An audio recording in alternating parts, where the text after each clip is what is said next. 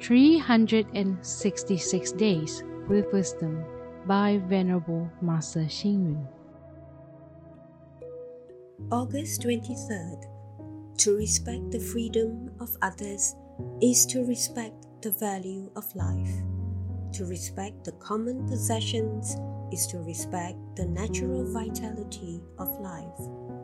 We should be grateful to Mother Earth for our existence and possessions. The Earth's ability to sustain unlimited lives requires us to bear responsibilities for people in society. Within Mother Earth are various types of hidden resources such as mineral ores, coal, gas, and oil. In the same way, we should be like the Earth, providing various resources and contributing our efforts for the success of society. The Earth grows everything. Similarly, we too should nurture and propagate various good deeds for society, such as saying good words and nurturing good people to do kind deeds.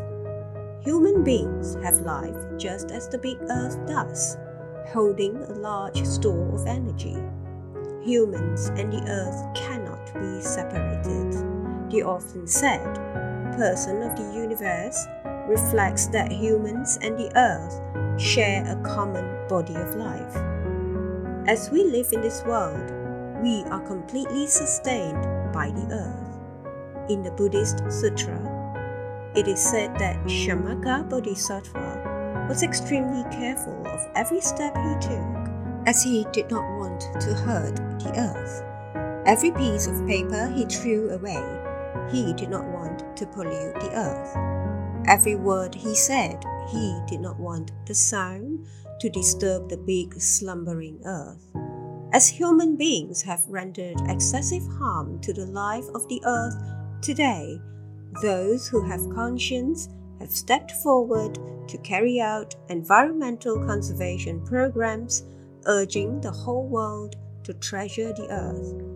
Some Taiwanese politicians who are aware of this have suggested a legislation allowing Taiwan, this beautiful country, an opportunity to temporarily recuperate and grow again. If all of us have this consensus, we can appeal to the earth to be our friend. We can continue to allow the human race to grow, to continue to sustain all living things with the earth's store of resources, as well as helping the human race to create an endless source of vitality. Read reflect, and act. Mother Earth grows everything. We too should nurture and propagate various good deeds for society, such as saying good words and nurturing good people to do kind deeds. Please tune in, same time tomorrow as we meet on air.